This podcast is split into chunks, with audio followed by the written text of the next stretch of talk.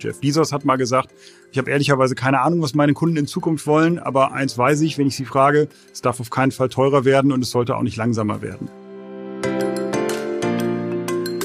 Lieferzeit, der Logistik-Podcast.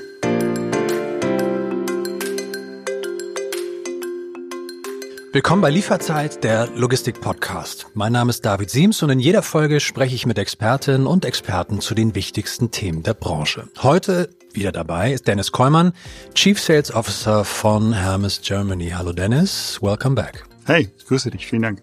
Der Titel der heutigen Podcast-Folge lautet 75 Jahre Hermes, ein Blick in die Zukunft.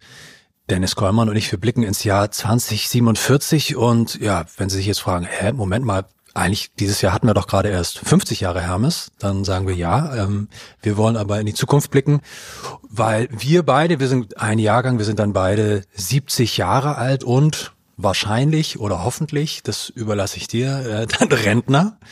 Ähm, und wir wollen heute verschiedene Fragen klären. Zum Beispiel, also wie sieht die persönliche Vorstellung der Paketlogistik aus?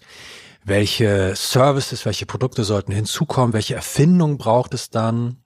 Und schicken wir Pakete im Jahr 2047 eigentlich nur noch im Metaverse oder bleibt die Welt vorwiegend analog?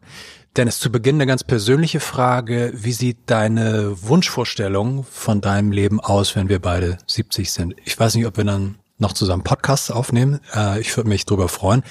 Lebst du dann in einem Haus am See, wie bei wie Peter Fox das macht? Bist du an der Ostsee unterwegs, äh, auf dem Segelboot durch die dänische Südsee? Was sind so deine privaten Vorstellungen?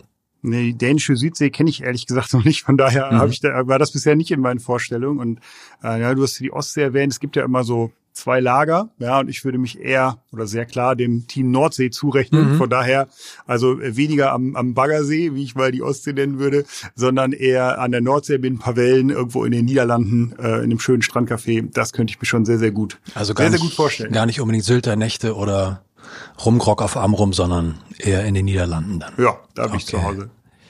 Wir wollen ähm, heute aber primär über die Welt der Paketlogistik sprechen. Und zwar wollen wir über die Paketlogistik im Jahr 2047 sprechen. Warum tun wir das? Weil Hermes dann 75-jährigen Geburtstag feiert. Was wäre so deine Wunschvorstellung, wie wir in ferner Zukunft unsere Sendung verschicken? Das ist jetzt echt ein harter Schwenk, ne? Gerade habe ich mich noch wie mit so einem Gin Tonic an der Küste sitzen sehen und jetzt kommst du wieder auf Pakete. Ähm, die erste, aus meiner Sicht super relevante Frage ist ja, was wird denn dann eigentlich noch verschickt? Oder äh, mhm. sind wir vielleicht nur noch die, die Polymere äh, für den 3D-Drucker liefern? Mhm. Also ich habe jetzt am Wochenende wieder in der Zeitung gelesen, da gibt es irgendwie ein Team, das das erste Auto ausgedruckt hat. Ja, und irgendwie so, oder nicht das erste, sondern mal wieder ein Auto und sagten, das ist gar nicht schlimm, wenn wir einen Unfall hatten, dann schmelzen wir das einfach ein und drucken das wieder von neuem, ja. Also das äh, ist, glaube ich, eine ganz, ganz spannende Frage. Was wird denn dann eigentlich gegebenenfalls hyperlokal produziert und kann nicht auch ein Modell für uns nach vorne sein, dass wir mhm. 3D-Druckerfarmen äh, betreiben und nur noch so eine hyperlokale Auslieferung äh, vornehmen. Aber gehen wir mal davon aus, und davon bin ich fest überzeugt, es wird irgendwas geben, was auszuliefern ist. Entweder eben die Ingredienzien für 3D-Drucker oder eben äh, hergestellte Produkte dann glaube ich, gibt es ein paar Leitlinien, an denen wir uns super gut orientieren können. Jeff Bezos hat mal gesagt, ich habe ehrlicherweise keine Ahnung, was meine Kunden in Zukunft wollen, aber eins weiß ich, wenn ich sie frage, es darf auf keinen Fall teurer werden und es sollte auch nicht langsamer werden. Ich glaube, das passt in die heutige Zeit. Nach vorne würde ich es ein bisschen anders framen. Und wenn ich mal auf die Kundenbedürfnisse gucke und sage, was werden da Konstanten sein, dann glaube ich, wir müssen es auf jeden Fall nachhaltig und emissionsfrei transportieren. Es muss super zuverlässig. Ich glaube, Speed wird ein Stück weit zumindest für ein Gros der Güter an Relevanz verlieren. Das mhm. ist ja heute schon so, wenn wir ja. die Konsumenten fragen, das Thema Zuverlässigkeit und gute Steuerbarkeit. Ähm, das wird ganz, ganz wichtig sein. Und ich glaube, man muss kein Prophet sein, um zu sagen, in irgendeiner Form werden wahrscheinlich auch Kosten eine Rolle spielen bei der Auslieferung. Aber ich glaube, in der Reihenfolge nachhaltig emissionsfrei, super zuverlässig, super konvenient und es darf eben auch nicht zu teuer werden. Stichwort nachhaltig, Stichwort klimaneutral oder klimafreundlich. Verbrennermotoren wird es, wenn man sich jetzt so den, den Trend anschaut auf deutschen Straßen, die deutsche Automobilindustrie sich anschaut oder auch die internationale Automobilindustrie, ähm, dann geht der Trend ganz klar weg von Verbrennermotoren und hin zu, naja, alternativen Antrieben. Ähm, glaubst du, dass der komplette Logistikverkehr dann elektrisch fahren wird? Weil ich meine, wenn ja, wo sollen die Riesenmengen an Strom und die Rohstoffe für die Batterieherstellung herkommen? Also zumindest im Moment sehe ich zum Thema Elektrifizierung überhaupt keine Alternative. Und du kennst mich ja als zutiefst fortschrittsgläubigen Menschen. Also womit ich jetzt nicht sagen will, dass alles, was in den letzten 50 mhm. bis 100 Jahren passiert ist, gut ist. Ja, ich glaube, die gesamte Diskussion rund um Nachhaltigkeit ist da schon hochgradig relevant. Aber ich glaube, wenn wir einen Bedarf erkennen und das Thema Klimaschutz ist halt neben allen Krisen, die wir gerade haben, überall in der Welt, die existenzielle Herausforderung der gesamten Menschheit. Und von daher glaube ich, dass wir da Lösungen finden werden, ausreichend Ressourcen für Batterieherstellung und so weiter zu finden. Und ähm, ich finde es ganz spannend. Unser letzter gemeinsamer Gast, der Alex Graf, mhm. hat ja neben Kassenzone jetzt auch äh, heißt Energiezone. Ich glaube Energiezone mhm, heißt genau. es. Einen super spannenden Podcast, wo er eben immer Gäste hat und mit denen mal analysiert, was muss eigentlich passieren, um ausreichend nachhaltig Strom zu produzieren. Und also da gibt's gute Lösungen und da mache ich mir ehrlicherweise nach vorne weniger Sorgen. Es wird jetzt irgendwie eine harte Transformationsphase geben, ähm, aber das äh, können wir hinbekommen, wenn wir, wenn wir es wirklich wollen als Menschheit. Ja, das Thema Strom ist ja so ein bisschen in der öffentlichen Diskussion in den Hintergrund getreten, weil wir alle Gas brauchen in diesem Winter. Ähm, beim Thema Verbrennermotoren beziehungsweise beim Thema Akkus, beim Thema Batterien gibt es natürlich jetzt nicht nur die Automobilhersteller auf der einen Seite, sondern natürlich auch die Zulieferer und ein ganz berühmter Zulieferer oder auch Teilehersteller, Zulieferer ist Bosch und Bosch-Geschäftsführer Markus Hein hat ähm, dazu vor wenigen Wochen ähm, was ganz Interessantes gesagt in den Stuttgarter Nachrichten beziehungsweise Stuttgarter Zeitung. Der sagte nämlich, wir sehen, Zitat, wir sehen ja gerade, welche Folgen der Gasmangel für Deutschland und Europa hat, weil wir zu wenig Alternativen vorbereitet haben. Und äh, weiter sagt er dann, in der Autoindustrie sollten wir uns aus diesem Anlass fragen, was wir tun können, sollte es einmal zu wenig Batteriezellen geben. In diesem Fall wünsche sich jeder eine Alternative zum Batterieantrieb. Diese wird es aber nur geben, wenn wir sie rechtzeitig vorbereitet haben. Also, nochmal zusammengefasst, klingt ja eigentlich so, als wenn, naja, das Allheilmittel äh, E-Fahrzeuge, ja, das ist eigentlich etwas riskant wäre, sich nur auf dieses einzige Allheilmittel zu verlassen, oder? Na, er adressiert damit natürlich das, das klassische Dilemma eines, eines jeden Managers. Also wenn ich alle meine Kraft, alle meine mhm. Ressourcen auf ein Thema allokiere, nehmen wir mal hier das Beispiel Elektro, dann kann ich da richtig Fortschritt erzielen. Ja, ähm, wenn ich dann als First Mover auf das richtige Pferd gesetzt habe, dann äh, bin ich auch, äh, ja, bin ich der König. So, wenn ich aber auf das falsche Pferd gesetzt habe, ähm, dann habe ich halt auch verloren. Wenn ich aber in verschiedene Alternativen agiere und nehme Elektro und Wasserstoff und was es noch alles gibt, dann gewinne ich natürlich auf den einzelnen Themen substanziell weniger Fortschritt. Von daher, das, was ich im Moment in der Umsetzungswahrscheinlichkeit am höchsten sehe, ist das Thema Elektro. Das heißt, wir allokieren die meiste Kraft gerade auf das Thema Elektro.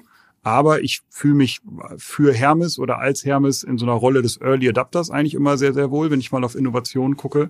Das heißt, wir experimentieren natürlich auch mit alternativen Antrieben. Wir setzen gerade jetzt im Bereich der langen Strecke im Lkw-Bereich neben Elektrofahrzeugen auch Wasserstoff-Lkws zum Beispiel ein, um einfach Erfahrungen zu gewinnen, um eben nicht völlig auf dieses eine Pferd zu setzen und wenn sich das dann doch nicht durchsetzt, eben mit leeren Händen dazustehen. Ähm, aber ich glaube, als Unternehmen muss man eben immer klare Prioritäten setzen. Und für uns ist die Priorität aktuell ganz klar Elektro, heißt aber nicht, dass wir die Augen vor Alternativen verschließen. Mhm. Was ich vielleicht schon mal anteasern kann, in der nächsten Folge von Lieferzeit geht es um das Thema alternative Antriebe. Da ist mein Gast Ralf Petri. Der wird mir dann garantiert auch erzählen, was für andere Antriebsformen noch in Frage kommen, außer, naja, die Themen, über die wir sprechen, ne? also sprich E-Fahrzeuge, Wasserstoff, E-Fuels etc. etc.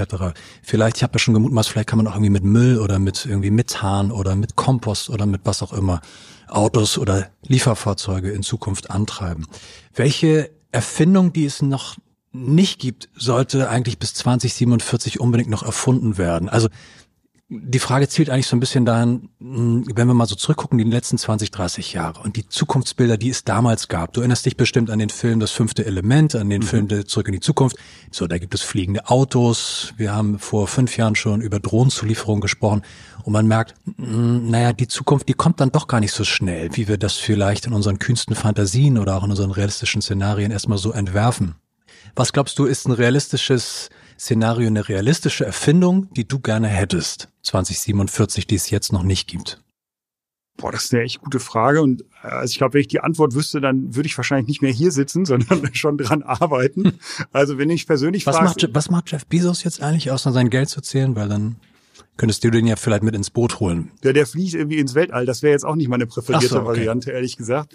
Also wenn du mich persönlich fragst, ich hätte immer noch gerne so einen Helm, den ich aufsetzen kann, der mir morgens irgendwie dieses ganze leidige Zeug wie Zähne putzen und rasieren und so abnimmt. Das ist, wenn du sozusagen die Privatperson Dennis Kollmann fragst, was muss unbedingt erfunden werden, dann wäre das Ein Helm. okay. meine, meine Antwort.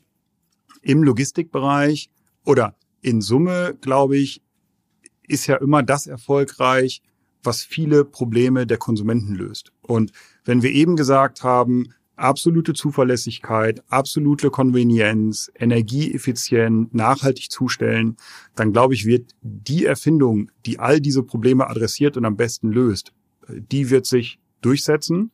Ja, ob es dann in einem vorhergehenden Podcast haben wir über das Thema selbstfahrende Lockerbox gesprochen. Ja, das, also autonom fahrende Lockerbox. Das ist so das Bild, was ich habe, wenn ich nach vorne gucke, was, glaube ich, viele dieser Probleme lösen kann. Und im Zweifel gibt's aber viel schlauere Leute als ich, die schon an etwas tüfteln, an das ich noch gar nicht denken kann. Glaubst du an dieses Bild vom 3D-Drucker, wo man sich dann wirklich alles mit ausdrucken kann? Also ich habe da noch so meine Zweifel. Ich habe daran auch noch totale Zweifel. Ähm, aber ich bin ja auch so ein, so ein Local-Shopper und Mhm. freue mich dann irgendwie, wenn ich mich doch daran erinnere, wo ich irgendwie Sachen her habe und verknüpft damit Erinnerungen. Dann Mhm. bin ich echt total oldschool. Ähm, ich glaube aber, wie immer im Leben wird es eine Parallelität von Themen geben. Also wahrscheinlich wirst du entweder bei dir zu Hause oder ich habe ja eben von diesen hyperlokalen Druckerfarmen gesprochen. Ähm, die habe ich übrigens in den Niederlanden, in Haarlem und so weiter, stehen die Dinger schon, habe ich, hab ich gesehen. Ähm, so, die wird es definitiv geben. Ist das dann ein hochemotionales Gut, was ich jeden Tag gerne mit mir rumtrage? Wahrscheinlich nicht. Äh, werde ich für meine Zahnbürste noch irgendwo hinlaufen müssen? Wahrscheinlich auch nicht. Du hast Jeff Bezos angesprochen, der ins All fliegt und ich wollte dich auf ein Forschungsprojekt äh, ansprechen. Das klingt auch so ein bisschen nach ähm, ja, Weltraumtourismus, wenn ich das ganz suffisant sagen darf. Rimax One klingt erstmal sehr, sehr fancy, klingt toll. Dahinter steckt aber was ganz anderes, nämlich so eine Art Supercomputer beziehungsweise ein Quantencomputer. Hermes beteiligt sich an diesem Forschungsprojekt. Erzähl mal, was steckt dahinter?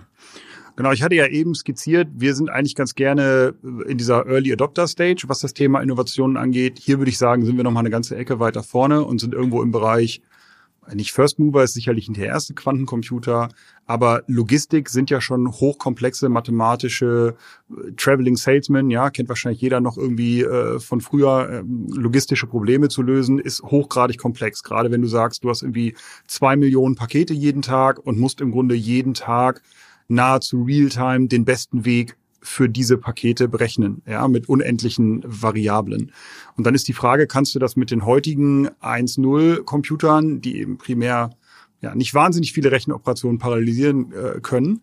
Ist das eigentlich die Antwort oder musst du nicht äh, auf die nächste Stufe gehen? Und das sind ja genau Quantencomputer und da haben wir uns eben genau deshalb an so einem Forschungsprojekt beteiligt, weil wir sagen, wir haben ganz, ganz viele Fälle, äh, die super spannend zu lösen sind für so einen Quantencomputer.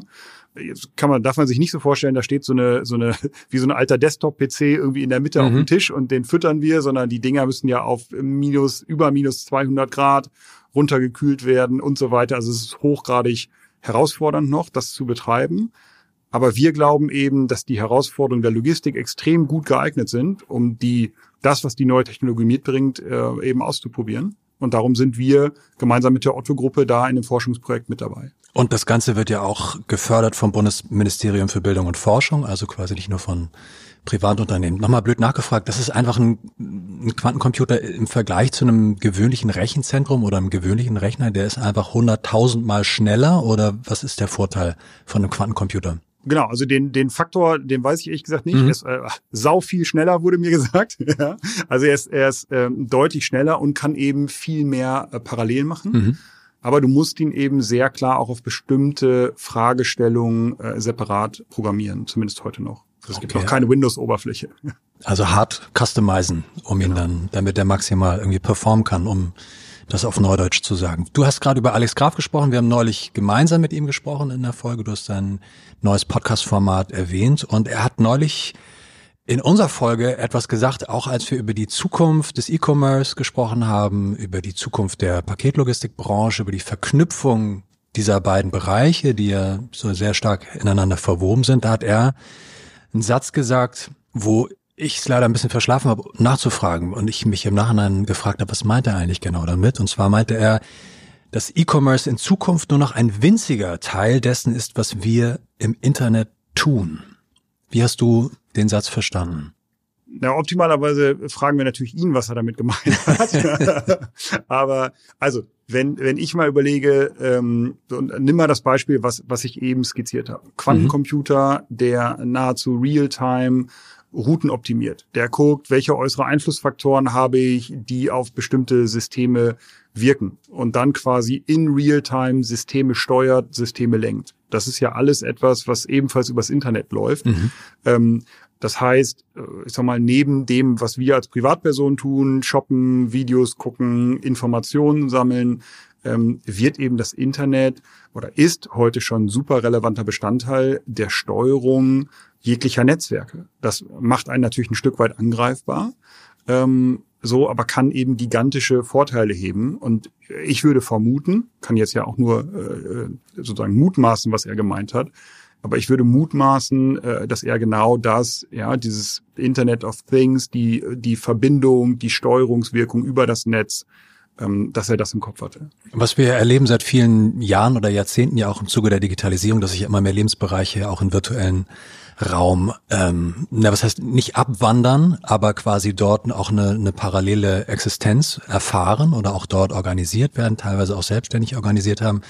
Nun hatten wir vor knapp 15 Jahren diesen riesigen Hype um ähm, Second Life. Das war dann relativ schnell auch vorbei mit dem Hype, weil das in der Idee vielleicht äh, gut gedacht war, aber in der Umsetzung doch äh, recht mangelhaft war und doch recht statisch war. Äh, kann man jetzt sagen, gut, da fehlten einfach so ein paar Quantencomputer, dann hätte das Ganze vielleicht auch ein bisschen flüssiger und ein bisschen besser ausgesehen. Wenn wir jetzt über virtuelle Räume sprechen, über Internet of Things, über die Frage, wie können auch, naja, Geschäftsmodelle auch im Internet mehr stattfinden, unser gesamtes Leben, unser gesellschaftliches Leben auch dort besser stattfinden, müssen wir natürlich auch über einen der großen Trendbegriffe in diesem Jahr sprechen, nämlich das Metaverse ähm, oder wie Mark Zuckerberg sagt, das Metaverse. Glaubst du, dass das wirklich ein relevanter, dass es, dass es mehr als nur ein Hype ist? Ist es ein zweites Second Life oder welche Rolle könnte Hermes vielleicht auch darin spielen? Nein, also Innovationen verlaufen ja in Zyklen. Und äh, als du eben von Second Life sprachst, ähm, fiel mir natürlich sofort der alte Tokotronic-Song, die Idee war gut, doch die Welt mhm. noch nicht bereit ein. Äh, wobei ich bei Second Life war ehrlicherweise auch die Idee nicht gut aus meiner Sicht. Ist das ähm, aus Digitales besser aus dem Song? Äh, aus dem Oder? Album, genau. Aus dem ja, Album, genau, ja. genau. Äh, großartiges Album. Ähm, ich glaube, das Metaverse wird kommen. Ähm, einfach weil diese virtuelle Welten, in denen ich bestimmte Themen machen kann, in denen ich reisen kann, in denen ich äh, Meta wirbt ja immer so schön damit, äh, dass man da Operationen ausprobieren kann. Also du kannst ganz, ganz viele Dinge, du kannst haptisch dir neue Produkte angucken, du kannst Funktionen ausprobieren. Ähm, das wird kommen. Äh, die Frage ist, wann und in welcher Form. Und sozusagen niemand weiß ja besser als ich, sozusagen, wie relevant auch ähm, das Thema Timing für Innovationen ist. Du sprichst mit jemandem, der irgendwie in äh, 1994 am Institut für Mobile Marketing gearbeitet hat, als ich irgendwie ich Snake mich. auf dem Handy mhm. war. Ja, ich das war mich. eine tolle Idee, aber das Timing war wirklich grottenschlecht. Mhm. Ähm, so, äh, heute gibt's das Institut und es irgendwie äh, entwickelt sich gut. Ja, mhm. ähm, das heißt, das Metaverse oder die damit verbundenen Funktionen, ob dann das Ding von, von Meta ist oder wer immer da dann die treibende Kraft sein wird. Aber ein virtueller Raum, in dem ich Sachen ausprobieren kann, in dem ich äh, Themen teilen kann, in dem ich Avatare treffen kann und wie gesagt mir Produkte angucken kann, Funktionen ausprobieren kann. Ähm, da bin ich zutiefst von überzeugt, dass das kommen wird. Ähm, wir versuchen auch schon nach vorne äh, Trajectories zu machen, zu sagen, was kann denn sowas zum Beispiel für Retourenquoten mhm. bedeuten? Denn wenn ich ein Gerät ausprobiert habe und mir sicher bin, es erfüllt genau meine Bedürfnisse und meine Ansprüche, dann wird das aus ökologischer Sicht hoffentlich dazu führen, dass weniger zurückgeschickt wird. Mhm. Ja, und ähm, das heißt, es gibt, löst ein Kundenproblem. Zurück zu meiner Aussage von vorhin. Und von daher wird das früher oder später kommen ist es in zehn Jahren, in 15 Jahren soweit, ja, dass man nicht mehr diese komischen VR-Brillen aufsetzen muss und so weiter. Keine Ahnung, aber es wird kommen, mich von überzeugt. Also ich bin noch ein bisschen skeptisch, weil ich halte es mit so einem alten Filmzitat, ich glaube nur an das, was ich auch sehe. Und diese Verheißung, VR-Brillen, HoloLens, Google Glass, whatever, you name it, hatten vor fünf bis zehn Jahren wollten die eigentlich auch dieses Versprechen einlösen. Du setzt dir eine Brille auf und du bist in einer anderen Welt. Du brauchst eigentlich gar nicht mehr zu reisen, weil du dann auch auf dem Mount Everest irgendwie bergsteigen Ich warte noch auf dieses Einlösen der Versprechen. Wir haben äh, jetzt stand 2022 im Herbst, habe ich noch nicht das Gefühl, dass sich irgendeine Form von HoloLenses oder Brillen irgendwie war, also flächendeckend wirklich sich durchsetzen werden. Vielleicht ja in Kombination dann mit dem Metaverse. Vielleicht ist es ja so, die Technik ist noch nicht ausgereift genug, ähnlich wie bei Snake damals, bei dir im Institut für Mobile Marketing. Und vielleicht braucht es einfach noch mehr, ja, mehr Content oder auch vielleicht mehr mh, gestalterischen Raum, Gestaltungsmöglichkeiten, wie auch immer dieses Metaverse dann aussehen wird, wo ich dann in Kombination mit einer entsprechenden Brille oder einem gewissen Gadget da noch reingehen werde. Aber also genau, denn das haben die ja die Leute mit den Kutschen, als da das erste Auto um die Ecke kam, haben die auch gesagt, so das, das funktioniert ja nicht. Oder als sozusagen Telefon mit Kabel dran und Wählscheibe, als einer sagte, ich will das mal ohne Kabel machen. Also ich darum sage ich ja, keine Ahnung, wann das kommt, wie lange die Innovationszyklen noch dauern, bis das vernünftig kommt. Mhm. Aber es löst halt ein gigantisches Problem. Mhm. Und dadurch wird es früher oder später kommen. Ja. Wenn es soweit ist, spätestens dann machen wir mal eine kleine Tour und schauen und machen eine kleine äh, Erkundungstour durchs Metaverse und du zeigst mir mal so deine drei Lieblingsorte oder deine drei ähm, Lieblingsanwendungsfälle. Wir sind jetzt fast am Ende angekommen der heutigen Podcast-Folge, der heutigen Folge von Lieferzeit und du weißt schon, was jetzt kommt. Ich frage dich wieder in unserer Rubrik ausgesprochen angesprochen nach deiner Podcast-Empfehlung der letzten Zeit. Ich möchte dir ganz entgegen äh, unserer schönen Tradition mal einen persönlichen Tipp von mir mitgeben. Hervorragend. Zum allerersten Mal. Und zwar bin ich auf einen ganz äh, tollen Podcast gestoßen, den es erst seit vergangener Woche gibt. Und zwar den Podcast Plötzlich Mächtig. Das erste Jahr im Bundestag von 1 Live. Worum geht's da? Beider werden vier junge Bundestagsmitglieder, die im September 2021 neu in den Bundestag gewählt worden sind, ähm, von der SPD, von den Grünen, der FDP und der CDU. Die sind alle zwischen 31 und 40 Jahren. Die werden einfach begleitet, so ein bisschen wie so eine Langzeitreportage mit sehr vielen lustigen äh, O-Tönen.